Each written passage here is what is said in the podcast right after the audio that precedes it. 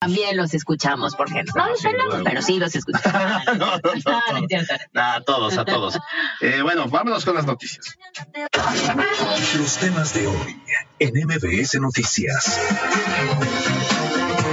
Y entramos de lleno a la información, hablando sobre esta manifestación que ocurrió ayer martes contra la verificación vehicular, pero que desafortunadamente lo dimos a conocer en este espacio, se salió de control y en las puertas de Casa Guayo terminó pues sí en zafarrancho entre los manifestantes y los elementos de seguridad que estaban resguardando esta zona. Sí, ayer en, prácticamente en vivo le estábamos dando cuenta de lo que estaba ocurriendo en la Casa de Gobierno, la Casa Guayo, ahí en la zona del Alto. Ahora cabe recordar que en el lugar también se encontraba otro grupo de campesinos manifestándose, los cuales estaban encabezados casualmente por la exdiputada Roxana Luna del PRD.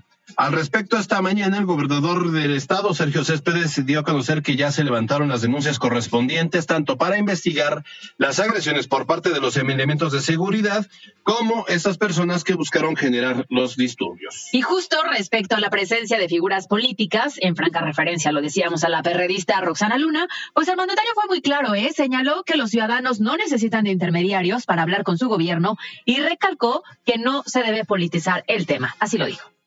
Nadie necesita de intermediarios para dialogar con el gobierno. Que no se dejen engañar. Ninguna poblana y ningún poblano requiere que alguien hable en su nombre. Las puertas del gobierno están abiertas para todos y para todas. El problema no son las manifestaciones, pero lo que no es correcto, amigos, es que se utilizan personas. Y que el día de mañana, cuando hay desgracias personales, todo el mundo se lava las manos y solamente se vuelve una bandera política bueno, pues tiene razón el gobernador Céspedes porque ayer en la tarde se comenzó a difundir un video en redes sociales que incluso ahorita se lo vamos a presentar.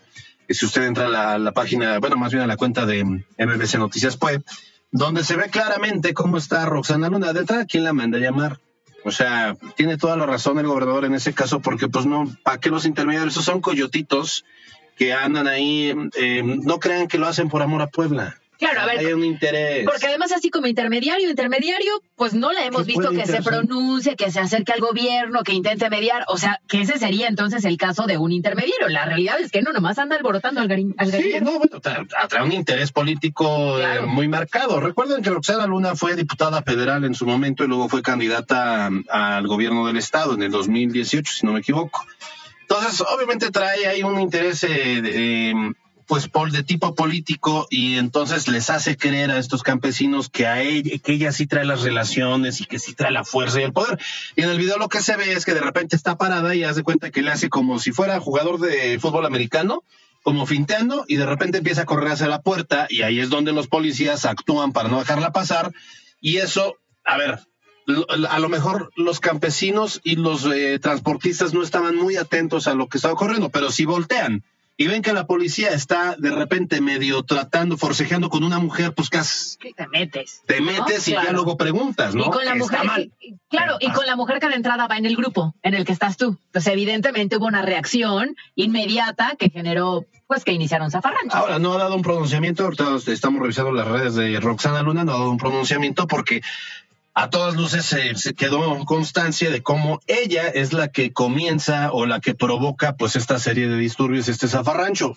Corte A, el tema del policía que tacleó a la fotoperiodista, a la, a la cámara fotógrafa. Que en este intento de, pues sí, como que tranquilizar el tema y evitar que se generaran, que se siguieran moviendo las vallas que habían puesto, pues desencadenó en una agresión. Sí, una, agresión que también dijo el gobierno va, va a investigar. De hecho, el secretario de Seguridad Pública, Daniel Cruz Luna, informó que ya se iniciaron las investigaciones sobre el caso de este policía que fue captado en video agrediendo a esa fotoreportera. También confirmó que un policía estatal resultó lesionado con un traumatismo cráneoencefálico. Ahora, fíjese, lamentablemente, que este no fue el único hecho registrado que termina en enfrentamiento y actos vandálicos y donde figuras políticas están buscando involucrarse en pronunciamientos ciudadanos. ¿Por qué lo decimos? Bueno, porque en el municipio de Tepeyahualco, de Cautemoc, ocurrió algo similar.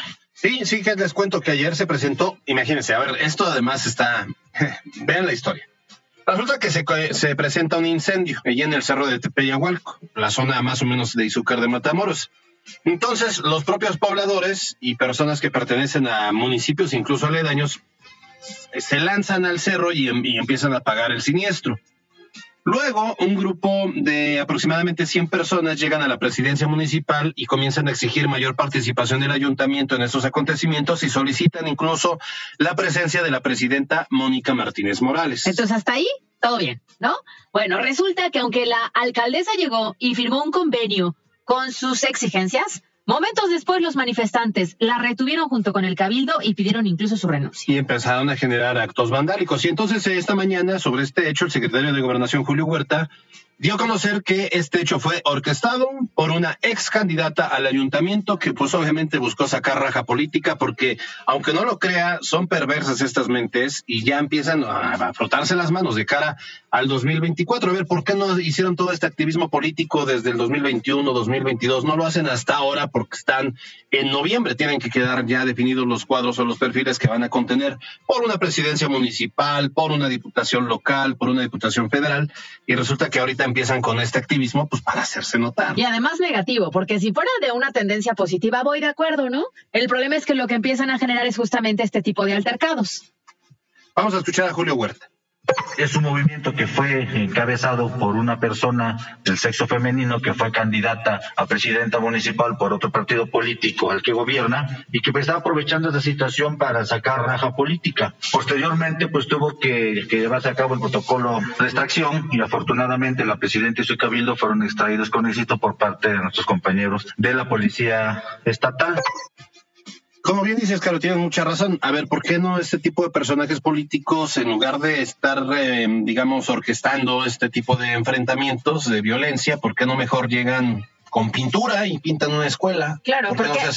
Sí, porque en lugar de generar una inestabilidad clara con este tipo de acciones, no vas y empiezas a realmente apoyar lo que se requiere en el municipio, en la comunidad, y entonces nos vamos hacia lo que realmente tendría que hacer como tal alguien que tenga mucho interés en mejorar el lugar en el que vive, porque eso sí, no es. Sí, sí, la, clase política no fuera tañera, eh, si sean más inteligentes y definitivamente entonces sí eh, podrían, digo, generarían algún tipo, no sé, en, algún municipio al interior del estado hay alguien que está buscando, no voy a decir quién obviamente, pero está buscando, está haciendo su chambita porque quiere ser candidata a presidenta municipal y entonces hace jornadas de limpieza en los politos. Ya, así. Con eso. Con eso. Está bien. No, no, no está ahorita generando ruido para. Ni golpeteo, ¿no? Golpeteo para. Se acerca a la gente de manera positiva, ve a lo mejor alguna carencia que tengan.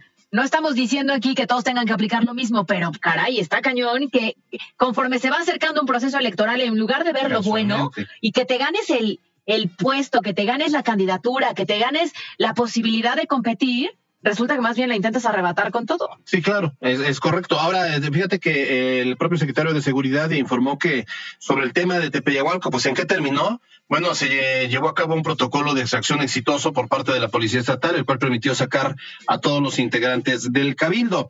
Ahora, regresamos un poco al tema de Puebla y de lo que ocurrió con esta periodista Roxana Luna, y ahí les va lo que fue su último tuit que subió ayer a las 4.20 de la tarde, antes de que se revelara el video donde se ve que ella es quien provoca la trifulca. Entonces, toma como referencia el tuit de eh, la agencia Enfoque, arroba fotoenfoque, y de ahí ella pues escribe de su ronco pecho. Dice, con violencia fuimos recibidos por el gobernador y sus elementos de policía al intentar llegar a Casaguayo, donde hasta una reportera fue agredida. Mi solidaridad con ella. Bueno, pues ve nada más cómo van acomodando la historia como les conviene. Claro. Lo que no dijo es que este zafarrancho que provocó posteriormente, y que no se justifica, y nuestra solidaridad también con ella, pero que provocó el que agredieran a la fotoreportera, lo provocó ella misma que fue la incitadora de cierta manera, ¿no? Y aquí dice además, recibidos por el gobernador. Con violencia fuimos recibidos por el gobernador. No, ustedes creen, digo, no, no, estamos defendiendo al gobernador, digo, está haciendo su chamba, está haciendo lo que le toca, tiene apenas dos años para poder diseñar una, una estrategia de gobierno, pero ustedes creen que en este momento eh, eh, estaría del interés, si usted estuviera en sus zapatos, estaría del interés de empezar a generar confrontaciones sería absurdo, ridículo y hasta tonto. Por supuesto, al contrario, ¿no? Pero sí, aquí lo importante es que este tipo de temas, que además es un tema de verificación vehicular. O sea, el origen es algo que tenemos que hacer todos los ciudadanos, que ya está implementado, que intenta cuidar el medio ambiente. Resulta que se ha ido eh, distorsionando a tal grado que imagínate ya llegamos a estos grados, sí, donde hay una presencia de agresiones. Sí, sí, sí, está tremenda la situación. Así que, digo, ya de por sí está convulsionado el mundo como para que todavía le echemos este, más leña al fuego, ¿no? Entonces está cañón. Y de una vez, para que no perdamos tiempo, como dicen ahí, este, orinando y caminando para no hacer charco. Les vamos a subir aquí de una vez el video para que usted juzgue y diga si no, si no es que, más bien, ¿quién comenzó? ¿Quién comenzó la trifulca? Alberto Rueda Esteves y Carolina Gil. Vamos con más información y tiene que ver con otros temas porque mire, siguen haciendo la de emoción con la posible fusión del sector salud y el IMSS Bienestar y es que este martes el gobernador de Puebla, Sergio Céspedes, ya entabló una reunión con el secretario de Salud Federal, Jorge Alcocer, el director general del IMSS, Robledo, y también el director del INSABI, Juan Antonio Ferrer. Durante este encuentro se analizaron los avances en el sector salud en el Estado, se vio también la logística de medicamentos y el gobernador señaló que a partir de este acercamiento se realizará un diagnóstico para determinar la eh, viabilidad de la homologación. Podemos calificar esto como una gran reunión en donde se da paso a una agenda. Ayer se empezaron a desarrollar las la primera mesa de trabajo, de seguir avanzando en estos meses de trabajo, que levantarán un diagnóstico que es muy, muy interesante y que a Puebla, por supuesto, que le conviene, porque permitirá dar cuenta ya con mucha objetividad del alto nivel que se tiene de servicio en el sector salud por parte del Estado de Puebla. Por su parte, el secretario de Salud, José Antonio Martínez, indicó que durante la reunión se acordó que a más tardar la próxima semana se llegará a un abasto del 95% de medicinas en el Estado. El compromiso es que entre esta semana y la otra estemos a un 95% ya de, de, abasto del 2022, pero obviamente es lo que nos deja del 2022 es para empezar el primer trimestre del 2023. Ahorita estamos alrededor del 75-76%, pero con, con presupuesto estatal lo subimos hasta el 87-90%. Bueno, pues ahí está la situación. Mire, mm, ya hemos hablado los pro y los contra, más los contra, porque sí hay más cosas que nos han, nos han mostrado que son, pueden ser negativas, pero pues eh, esperemos que bajo la directriz del doctor Martínez eh, se tomen las mejores decisiones. Ojalá que no sea em, a través de la presión política. Digo, finalmente el presidente López Obrador vino el, el viernes, el fin de semana a Puebla y ahora viene Jorge Alcocer y viene no no que no, él no es así no yo creo que vino y dijo vamos a dar abasto de medicamentos ya. Claro, y el presidente vino a ver estos proyectos turísticos que había en Puebla. Sí, no, no, no, no, no creo, pero para nada que haya tocado el tema de bienestar, porque además es la única forma en cómo su gobierno y su sexenio va a, va a tener un... ¿Creen? ¿Eh? Un respirito. Un respirito en materia de salud. Claro, claro. Porque si no, imagínate si iba a pasar su sexenio, eh, iba a ser el sexenio más, ¿cómo se diría? Pues sí, de, mayor fracaso en materia de salud. O sea, quita el seguro popular, mete el INSABI, fracasa en INSABI y ahora pues la última alternativa que tiene es precisamente el, ¿La, fusión? la fusión del IMSS Bienestar con el sector salud. Que yo recuerdo hace algunas semanas que el propio secretario de Salud ya tenía como tal este diagnóstico, ¿no? Ahora sí se han sentado todas las partes a platicar, pero en su momento, en su comparecencia, le hablaba como de un diagnóstico que ya se tenía y que no era tan viable, pero bueno, ahora se va a hacer. Oye, además, además el sexenio de López Obradorista también se va, se va a ser recordado. Si le sumas todo esto, va a ser recordado como el, sexenio donde enfrentando la pandemia también fuimos un fracaso. Decía, seis mil muertos por mucho es la estimación que tenemos, llevamos 300 mil. Y eso solo hablando de salud. Sí, sí, sí, sí. eso sí, sí, sí. Pero a ver, a ver, ok, ya, pareciera que todo va hacia que van a, decir que sí, a decir que sí van a incorporar los, servicios de salud que funciona perfecto, a ver en qué termina esto, pero pues ya a lo mejor eh, o demos el voto de confianza en que ojalá que las cosas les resulten bien. O sea, no estamos apostándole al fracaso. Lo que sí me llama poderosamente la atención es que ayer y hoy han estado aquí su Robledo y hoy van a hacer un recorrido en el NIMS de la Margarita y no adivina qué Pusieron súper guapo, chulo de bonito la Margarita. Hasta, hasta sillas para todos los de espera ahí. Y espérate a que se vaya. Y, y que regrese a la, Eso es lo- a la realidad del es funcionamiento de ese hospital que está rebasado, evidentemente. Eso es lo que calienta. En un día normal hay pacientes en, en sala- en espera en el suelo. Claro. No lo Oh. pongan bonito, no lo pongan bonito porque así se va a dar cuenta de la realidad que se vive y entonces a ver si... Va, va a si decir, se- te va a decir, ah, está muy bonito, pues que no no, nada le falta. No necesitan el de San Alejandro. Exacto. Entonces, no, no le den su chainadita, que lo dejen tal cual con la realidad que se vive todos los días, para que si la promesa era que iba a comenzar el trabajo de San Alejandro en diciembre, bueno, pues ya estamos en febrero, ¿eh? Ya se pasó. Y Sí. nada. Yo por eso, mire, yo uso mis calzonecitos rotos para que me vea mi esposa y diga, no, ya necesita nuevos. Por si me pongo los nuevos, va a decir, no necesita nada. pretexto, pretexto. No. Pretexto, te gusta eso- con agujerito. Yo por eso, este, la camioneta ya la traigo, ya la traigo, o sea, ya saca humo. La camioneta no, ya Lo, olvídalo, lo- ¿eh? lo que quiero es que mi esposa diga, le vamos a comprar un mechito. Claro, pero ¿sabes No. cuál es el tema? Que como te escuchó primero hablar de los calzoncitos, ya tiene el regalo del 14 de febrero. ¿Eh? Ya lo tiene. Bueno, pues ahí está. Este, siguen, siguen en visita el, el sector salud federal para pues llegar a un acuerdo en cuanto a la homologación o la federalización de los servi- servicios y hoy estarán dándose su vuelta por la Margarita. Alberto Rueda Esteves y Carolina Gil. ¿Qué pasa? Allá huele ¿A qué? a tamales. Ay, ya huele a tamales porque oficialmente hoy ya llegamos a febrero. Ya se acabó el día 85.500 de enero. ¿Huele a tamales? Son, sí, son Ah, de. yo pensé que olía de como medio a tope por la hora. el punto es que ya estamos listos para los tamales. A todos nos toca pagar tamales. Sí, como no? Sí, ¿no? Ah, Creo que sí, ¿no? Todos nos tocó. A mí me tocó muchas veces, gracias. Pero en este... Qué privilegiado. Yasmín Tamayona, tú este, Julio. ¿Pero ¿no? qué en este espacio de noticias también tamalitos? Óyeme. ¿Y a esta hora en dónde encontramos tamalitos? ¿Pero por qué está? Ah, ah, bueno, no, sí, mañana. Es que tú estás No mira, saben, no él está pensando en la mañana. ¿Te diste cuenta? Lo está traicionando otra vez el subconsciente. No, no saben, o sea, los, los que se dedican a la venta de tamales elevan su producción de una manera impresionante, hasta en un 300%. O sea, quienes hacen 100 tamalitos, mañana van a hacer seguro 400 ¿Tu tamal tamales. preferido? El de pasote con este, Ok. sí. Y fíjate que ahí en la 15 de mayo por, por Plaza San Pedro venden unos oaxaqueños muy buenos. Bueno. Y, ah, pues no es un negocio, o sea, es un, un joven que llega y que vende con su bote, el- pero en la noche, nos vende en la noche. Eh, oaxaqueños y de elote. Ahí Muy está la opción. Mis preferidos son de dulce, con mucha crema no y me- en torta. En tor- ¿Con No. torta o sin torta el tamal? Ah, no, bueno, pues es que si quieres un- una... Pues yo me echo siempre, la verdad es que debo con siempre me echo uno con, con torta. El primero es con torta. Si me queda un espacio, Ah, el segundo ya el segundo ya es porque si no ya es mucha No, masa. bueno. Ah, sí, sí, Sí. ya si no nos Y. Coca Light.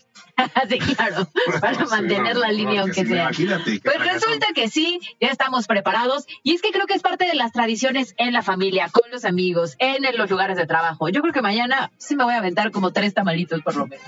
nada más, es lo menos. Yo creo que sí es lo menos. Oye, ¿eh? te quiero comentar que hablando precisamente ahorita de los tamales, de una vez te voy a dar un dato que se me viene a la mente así de en estos precisos instantes y momentos. ¿No estás haciendo tiempo buscando en Google?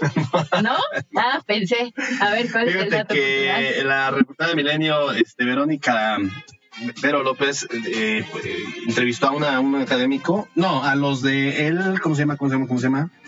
Ay, Dios mío, Dios mío, ya me entró la, ya me entró la desesperación, ya me entró el nervio porque no le encuentro el AMPEC, a la AMPEC. Y van a elevarse el precio del tamal 26.1%. Va a ser más caro por los incrementos en los precios de los insumos.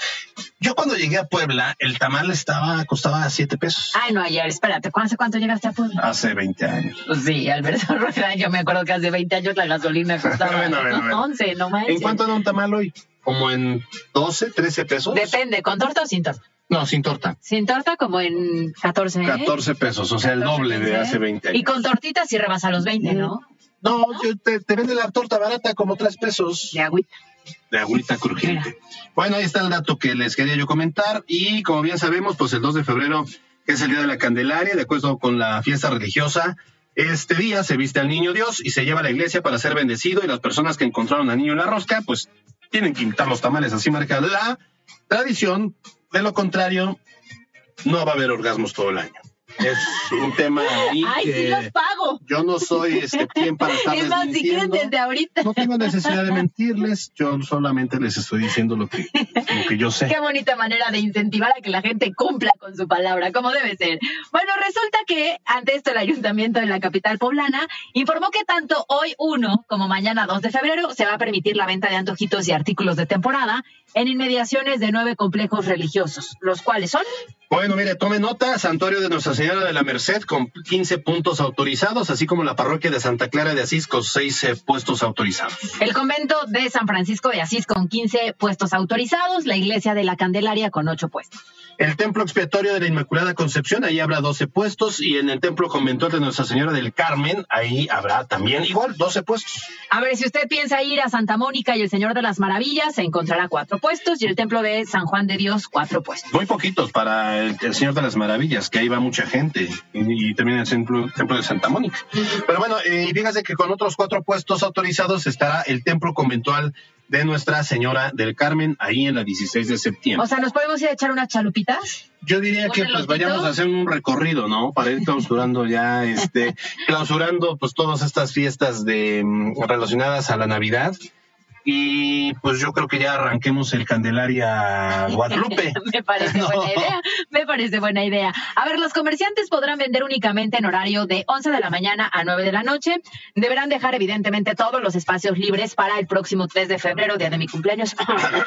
De igual manera, el Ayuntamiento de Puebla informó que no se prevén cierres en la circulación durante estos días de fiesta y que la Secretaría de Seguridad Ciudadana, Protección Civil y el organismo operador del Servicio de Limpia estarán presentes para preservar el orden. Así la organización. Bueno, pues como se darán cuenta, la fiesta se acaba el 2 de febrero. A partir de ahí, nada de fiesta. No, no, espérate, ¿cómo? No, no, Alberto, no, no lo digo yo, No te digo, lo yo no tengo necesidad, lo dice el ayuntamiento, entonces yo no quiero que me multen, no te vamos a festejar, Caro. Me pueden festejar el 3, sí me gustan los festejos, el pastel y estas cosas, sí, y ya después los dejo libres hasta Oigan, che- 14. ¿checaron lo de la 14. contratación del mediometro? ¿Sí confirmó? ¿Sí? Sí confirmó. ¿Va a venir a bailar? Sí, va a ser el paso de la chaquetita. Para el cumple, ¿no? Qué bárbaro. Alberto Rueda Esteves y Carolina Gil. Nos vamos con información nacional porque fíjese que al final pues ya se le está haciendo al presidente Andrés Manuel López Obrador que se vaya usando cada vez más el aeropuerto Felipe Ángeles, el famoso Chaifa. El Shaipa. Pues resulta que esta mañana el mandatario nacional informó que debido a la saturación que existe en el aeropuerto de la Ciudad de México, algunas aerolíneas empezaron a mover vuelos de manera voluntaria al Shaifa. De igual manera, informó que se consiguió mover también operaciones de carga a este aeropuerto. Escuchamos. La otra decisión que ya se tomó es de que todo el transporte de carga va a pasar a el aeropuerto Felipe Ángeles. Y les decía yo que iba a ser mediante un acuerdo y ya se logró ese acuerdo con las empresas que se dedican a la carga. Hay una cámara, una asociación de transporte de carga aéreo. Ya me enviaron una carta asegurándome de que ellos van a apoyar Bueno, pues ya, mire, de algo está sirviendo. Porque ay, no, no falta ahí. eh, me- me- en la mañana de hoy un tuit me decían, es que eh, Alberto, es que eres muy tendencioso y muy este, contra la izquierda. Y yo digo, no, yo, yo, yo voté por el mismísimo presidente López Obrador. Lo lo acepto. No, no, la idea no es que le vaya bien al, presidente, pues si le va mal, si- que le vaya mal al presidente, pues si le va mal al presidente, le va mal al país. O sea, si empieza a funcionar el aeropuerto, pues adelante. Digo, después de cinco rosarios aterrizó Joe Biden y pues no le pasó nada. Entonces eso pues como sea genera confianza. Todo cae por su propio Si a él peso. no le pasó nada, ya por lo menos es garantía. Todo cae por su propio peso y me parece que si realmente funciona el aeropuerto, bueno, pues entonces habrá más vuelos y no tendrá ninguna complicación. Si después vemos que esos vuelos que hoy están llegando a la IFA deciden mejor ya no volver a, a volar ahí y, y regresan al de la Ciudad de México, Claro. pues estaremos siendo testigos de un fracaso más, Otro más. Otro. Hace dos, tres doritos decíamos de salud. por ejemplo. Habrá que ver cuántos más. Peña ¿Cuántos más? Peña Nieto, ahora que... Oye, eso no se vale. ¿Cómo que Tania Ruiz lo deja previo al 14 de febrero? Eso no se Es que yo creo que se quiso ahorrar el regalo. Yo creo. Imagínate qué se regalarían entre ellos. Sí, tiene que invertirle. Híjole, sí. Pero entonces ella ya tiene 14 días para encontrarse otro galán. Yo creo que no le va a costar ningún trabajo. Pues que le marca la paloma una de esas. No, No. porque dicen que ahí anda la paloma otra vez con el güero Castro. No. Dicen, dicen que se llevan muy bien y todo. Es la gaviota, ¿cuál paloma? No, debe ser una paloma, o sea, un Sí, tequila. claro, claro, y yo Sí, me entendieron. Yo no me equivoco. Ya vámonos. En la cancha. El pueblo de la franja ha recibido una buena noticia y es que el mediocampista Federico Mancuello emprenderá el viaje a San Luis Potosí. No obstante, aún se desconoce si podrá arrancar para el partido frente a los potosinos, aunque realizar el viaje significa que está considerado por parte del entrenador Eduardo Arce. Para MBS Noticias, Miriam Blos. Instagram. Alberto Rueda E. Envía tu mensaje directo al buzón MBS 2225 36 15 35. Extraído por Universidad de América Latina. Inscripciones abiertas, licenciaturas presenciales y online. Visita nuestras instalaciones e inscríbete. Sé parte de esta gran comunidad. Sé exitoso. Sé UDAL. Dos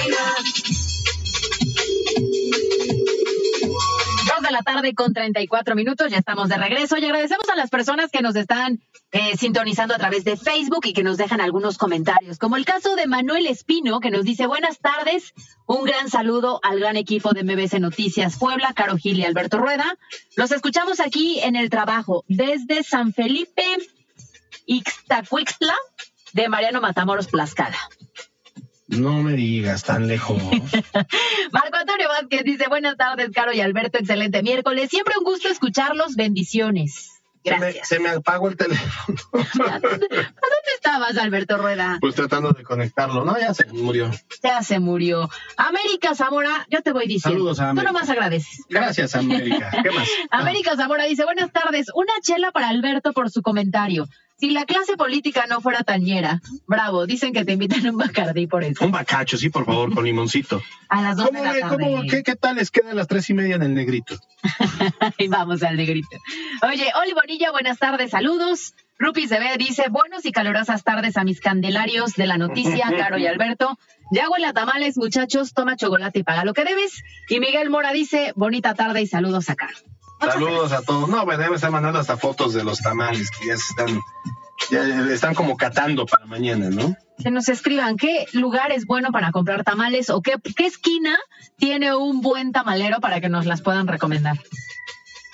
Ah, ah, bueno, yo tengo una eh, enfrente del Iste. Se llama Candel, no, no se llama Candelaria. Ay, se Se me olvidó este, ahorita su Tamalera. nombre, pero sí, que siempre es bien característico porque tiene un sombrero con una, una Ah, ok, cosita se lo roja. ubico, se lo ubico. A mí, ¿sabes cuáles me gustaban? Los del carrito que están enfrente de Medicina de la Boa. Ah, son buenos. Son buenos, porque como me gusta el que En la esquina. Exacto, como me gusta el que tiene, el que es de dulce con mucha crema, ahí son muy buenas esas tortas. Y además, que, ¿sabes qué? Que ahí hay eh, atoles de diferentes eh, sabores. Ajá, de fresa. Pero como vainilla, tiene como una variedad de siete. Nos Vamos. gusta, nos gusta. Envía tu mensaje directo al buzón MBS 2225 36 15 35.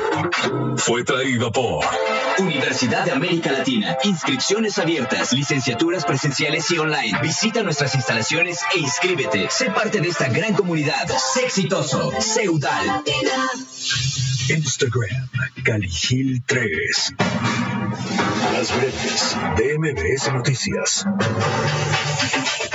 El secretario de Seguridad Pública, Daniel Cruz, informó que la corporación a su cargo se suma a las acciones de coordinación con los ayuntamientos de cara al inicio de los carnavales para atender los posibles puntos de riesgo. El funcionario precisó que ya se realizan las primeras reuniones con los alcaldes. La Academia de Formación y Profesionalización Policial del municipio de Puebla lanzó la convocatoria de ingreso para los interesados en formar parte de la Secretaría de Seguridad Ciudadana. En el proceso serán capacitados por 16 instructores certificados. Atención porque hoy inicia de manera oficial el proceso de preinscripción para el nivel básico y medio superior en Puebla. La Secretaría de, eh, Educación Pública informó que sin importar la demanda, los alumnos tendrán un lugar asegurado. Ese proceso puede realizarse de forma presencial o en línea a través de la página preinscripción.cepue.gov.mx.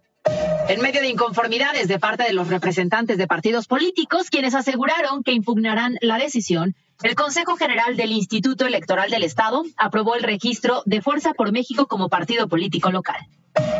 En temas nacionales, esta mañana el presidente Andrés Manuel López Obrador se refirió a las más recientes declaraciones en el juicio de Genaro García Luna, exsecretario de Seguridad en el mandato del panista Felipe Calderón. El mandatario aseguró que estas declaraciones son muestras de que en esa época, cuando el aeropuerto internacional de la Ciudad de México era categoría 1, según la aviación de Estados Unidos, el aeropuerto era utilizado para el contrabando de drogas y que le puedo decir que tiene razón López Obrador. En información internacional, el Departamento de Justicia de Estados Unidos registró este miércoles una segunda residencia del presidente Joe Biden como parte de la investigación sobre documentos clasificados. Espacio WAP. Espacio WAP. En MBS. En la vía telefónica eh, saludamos al doctor Demetrio Palacios, coordinador del programa de maestría en Auditoría Gubernamental, Rendición de Cuentas y Gestión Estratégica del Instituto de Ciencias de Gobierno y Desarrollo Estratégico de la UAP. ¿Cómo está, doctor? Qué gusto saludarle. Buena tarde.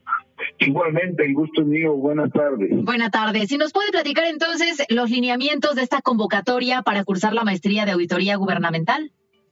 Con mucho gusto, claro que sí. Este, agradecemos eh, la oportunidad que nos brindan para poder difundir este programa de maestría en auditoría gubernamental, rendición de cuentas y gestión estratégica del Instituto de Ciencias de Gobierno y Desarrollo Estratégico. Es una maestría que va dirigida a todos los egresados de ciencias sociales, economía, administración, administración pública, contaduría pública, finanzas públicas, ciencias políticas, derecho, y todos aquellos que tengan conocimientos básicos sobre administración, economía, estadística y contabilidad. Esta eh, eh, maestría pues, tiene tres grandes eh, pilares en los que se forman los aspirantes a egresar como auditores gubernamentales, es auditoría gubernamental, gestión pública y rendición de cuentas. El programa inicia en el mes de agosto de este año y ahorita estamos en la recepción de documentos hasta el 30 de abril.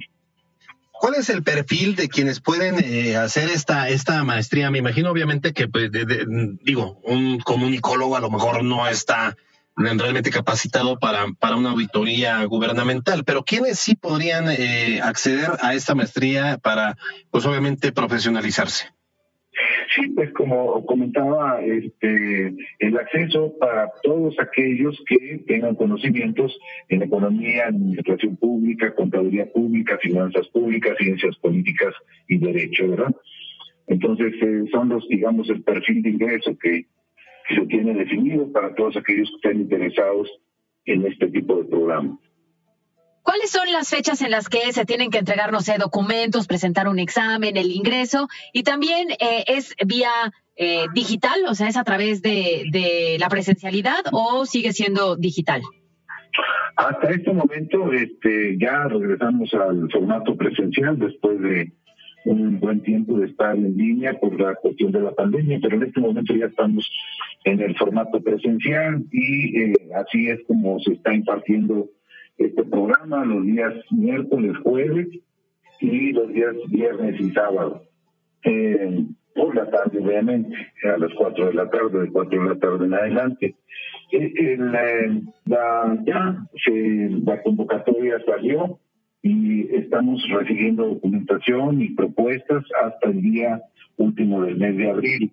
Después eh, vendrá una entrevista con un comité académico de la maestría que será en línea Luego vendrá un pequeño seminario de selección que les da a conocer las características de la maestría y luego habrá una entrega de resultados más o menos por ahí en el mes de junio de quienes fueron aceptados al programa. Sí, es todo un proceso por eh, precisamente la calidad de la propia maestría que ofrece la Benemérita Universidad Autónoma de Puebla. Por último, doctor Demetrio Palacios, eh, ¿tiene algún costo eh, el proceso? Sí, mire, el costo es en realidad, eh, este, vaya, eh, simbólico, ¿no?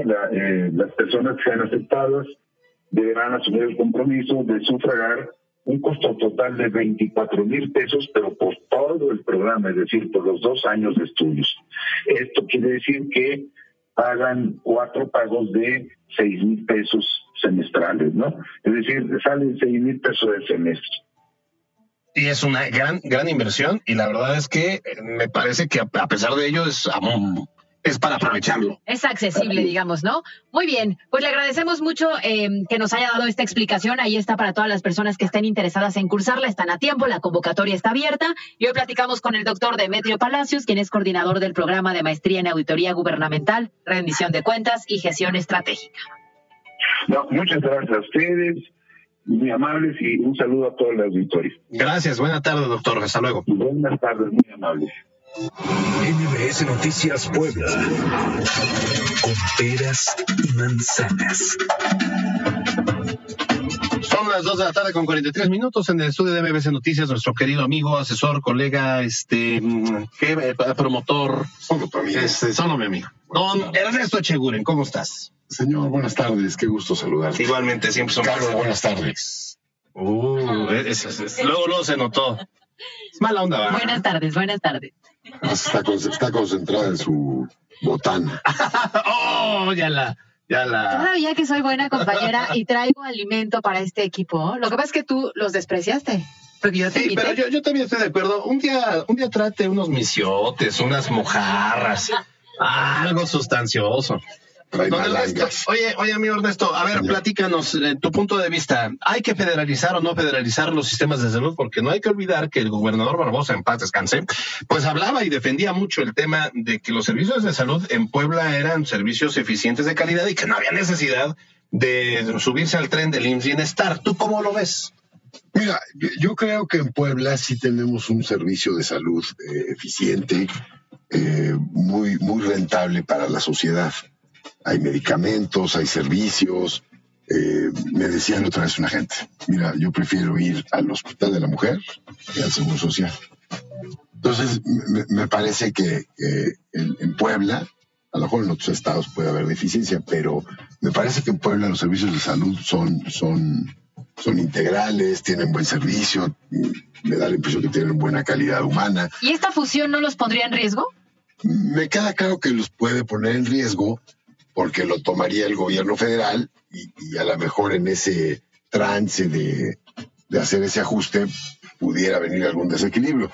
Ya el gobernador creo que tuvo una reunión donde en- decía la prensa local, ¿no?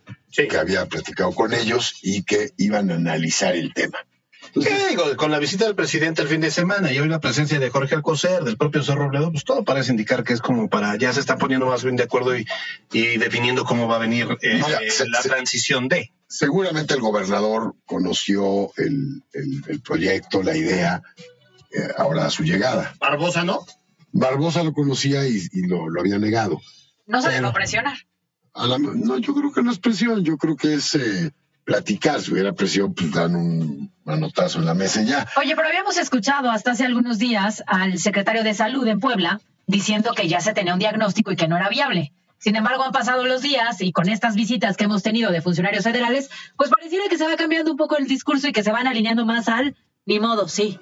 No, yo, yo creo que el gobernador debe de estar en ese proceso de valorarlo con el propio secretario, verán el diagnóstico que, que hicieron, los pros, los contras, y habrá alguna respuesta de- del gobierno del Estado, del gobierno federal. La relación es óptima, la visita del presidente así lo marca, ¿no? El liderazgo de don Sergio, pues seguramente será valorado y tendrán seguramente una explicación. El, el gobernador del estado, el actual gobernador don Sergio, es un hombre, entre muchas cualidades que tiene, es la de ser un buen gestor. Y entonces, en esa gestoría, vamos a llamarle, pudiera ser un planteamiento de, de- de no entrarle a la federación en estos momentos, ya que el sistema de salud en Puebla camina y camina bien. Entonces, eh, seguramente la negociación que don Sergio en eso se la sabe y se la sabe bien, seguramente habrá alguna explicación, pros, contras, lo irán valorando y pues hay muchos estados que faltan por federalizar, que a lo mejor le entran eso primero que Pues sí, digo, en algún momento se hablaba decía, no, Tlaxcala ha sido un, un- caso de éxito. Bueno, Tlaxcala tiene una población mucho menor que la de Puebla y obviamente pues no, no, no representa, o sea, es importante, pero tampoco está representando gran reto en tema de salud. A ver, Ernesto, en tu, en tu análisis hablabas del sector salud en Puebla y que es un, eh, es un sistema de salud funcional, eficiente, bien llevado por el doctor Martínez. ¿Qué opinas del sistema, o más bien de, eh, el Instituto Mexicano del Seguro Social? Mira, me, me parece que es un, es un monstruo es, es, un, es un sistema para la clase trabajadora del país. Este, alguna vez conocí alguna numeralia y es impactante, ¿no? ¿Está rebasado? Seguramente sí, porque pues, son casi veintitantos millones de derechohabientes y creo que alguna vez alguien me explicaba, creo que dan 500 mil citas o citas o revisiones de pacientes diario en el instituto. Imagínate nomás el monstruo que es. Entonces yo creo que esta población que es derechohabiente debe tener una capacidad pues, seguramente rebasada, porque pues, la gente recurre a las citas, con esto de la pandemia vimos que tuvieron que tener instalaciones eh, nuevas en otras áreas, pero me parece que la numeralia del IMSS es enorme, Oye, las pero consultas. Justamente esta necesidad de fusionar no es porque ha fallado por completo la estrategia que planteó en su momento el propio presidente de la República, donde nos iba a dar un sistema de salud en general como Dinamarca y la realidad es que eliminó el seguro popular y generó el INSABI que tampoco ha funcionado y entonces ahora con IMSS Bienestar no intenta, pues sí, son como pataditas de ahogado o agarrarse de algún lado para que empiece a funcionar o, o no muera este el- sistema. El presidente lo que planteó en su momento fue eh, un sistema integral de salud, que todos se pudieran atender en, todas en todas las dependencias. Y eso a la población pues le conviene, Tú puedes ir al IMSS, al ISTEB, ¿no? A todas las, a todos los órganos de, de salud Claro. que puedes asistir. Entonces es una, es una cobertura universal. Eso te da una, una buena ventaja. La población puede recurrir en algún momento a cualquier institución, ¿no?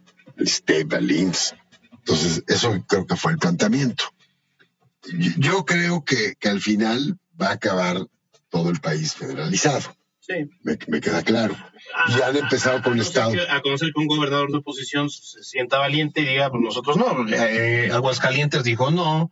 Guanajuato creo que también con Mauricio Curite dijeron no. Creo que son cinco o seis estados. Guanajuato no, Curi es Querétaro. Querétaro, pues, sí, pues, el otro es Sigüen. Yucatán seguramente en eso, pero hay, pero hay algunos estados que le han dado como Prima, Campeche, Tlaxcala, creo que está No, y Tamaulipas. se ve, se ve raro que un gobernador de Morena o gobernadora de Morena de plano no quiera entrarle a la federalización porque estaría hablando del rechazo. yo, yo, claro, yo creo que bien planteado, valorando el tema, seguramente podrá la entrada, pero yo creo que pues, don Sergio lleva casi 45 días, Sí. tendrá que tener un conocimiento más amplio de qué, de qué se trata, de cómo le puede qué le puede beneficiar, Claro. y seguramente va a priorizar lo mejor para los pobres. Con lo que has comentado, llego a dos conclusiones. Pues obviamente, ojalá que nos vaya bien. Digo, yo veo más para allá que para acá que sí se va a federalizar en los servicios del Estado de Puebla. Y eso también va a traer una bronca que va a ser el tema de los contratos laborales de los trabajadores, que no va a ser un tema menor. Pero bueno, pues que le vaya bien al sistema de salud porque nos conviene a todo. Y en segundo lugar, que estamos muy lejos de que eso termine siendo Dinamarca. ¿No? ¿Estás de acuerdo o no? ¿O sí Dinamarca? No creo que lleguemos a Dinamarca, pero a lo mejor la intención es llegar a ser Dinamarca. ¿Por, por, por qué? ¿Por qué no? O sea, la intención sí, pero de intenciones no se vive, ¿no? Basta con ir a cualquier hospital y Por las pero, intenciones pero, la- no se pero- hacen recuperar. pero de entrada lo plantean y es aspiracional. Ojalá se lograra. Pero al presidente no le gustan los aspiracionales, acuérdate. Pero sí le gustan los retos, entonces tendrá que, se tendrá que, mejor- tiene que ¿Le mejorar. alcanzará para que llegue a Dinamarca con lo que le queda de su gobierno? Le queda un buen. Yo ya no veo caso de que alcance. Ya no vamos a, ya no, ya, ya no vamos Le, a le- llegar. le queda el mismo tiempo que, que a don Sergio. Sí, claro. No, bueno. Entonces, Oye, nada más para cerrar, Durango, Yucatán, Chihuahua, Jalisco, Nuevo León, Guanajuato y Querétaro son los estados que han rechazado abiertamente el IMSS. Y está, ¿qué hacer de esto? a ti, Arto, muy buenas tardes. A ti, al auditorio, Caro, buenas tardes. Puebla, Cali-Gil. La Chorcha Informativa. Extraído por Elige una universidad flexible. Estudia presencial, en línea o ejecutiva. Llama al 222-141-7575. Hazlo tu manera en Universidad IEU. ¿Qué tenemos, Caro? Aparte de sueño. Pues nada, aquí. No sueño. Sueño, estamos apenas a mitad de semana. Sí, es cierto, sí, es cierto. Oye, ¿qué tal que hoy Tom Brady ya definitivamente dijo que se va a retirar y que dicen por ahí que va a llegar de analista? Sí, ya no lo vamos a ver jugar. Yo la verdad es que no entiendo el fútbol americano, pero sí lo veía. Es que Tom Brady. La- ¿no? Tiene, que es como la decimocuarta vez que se retira.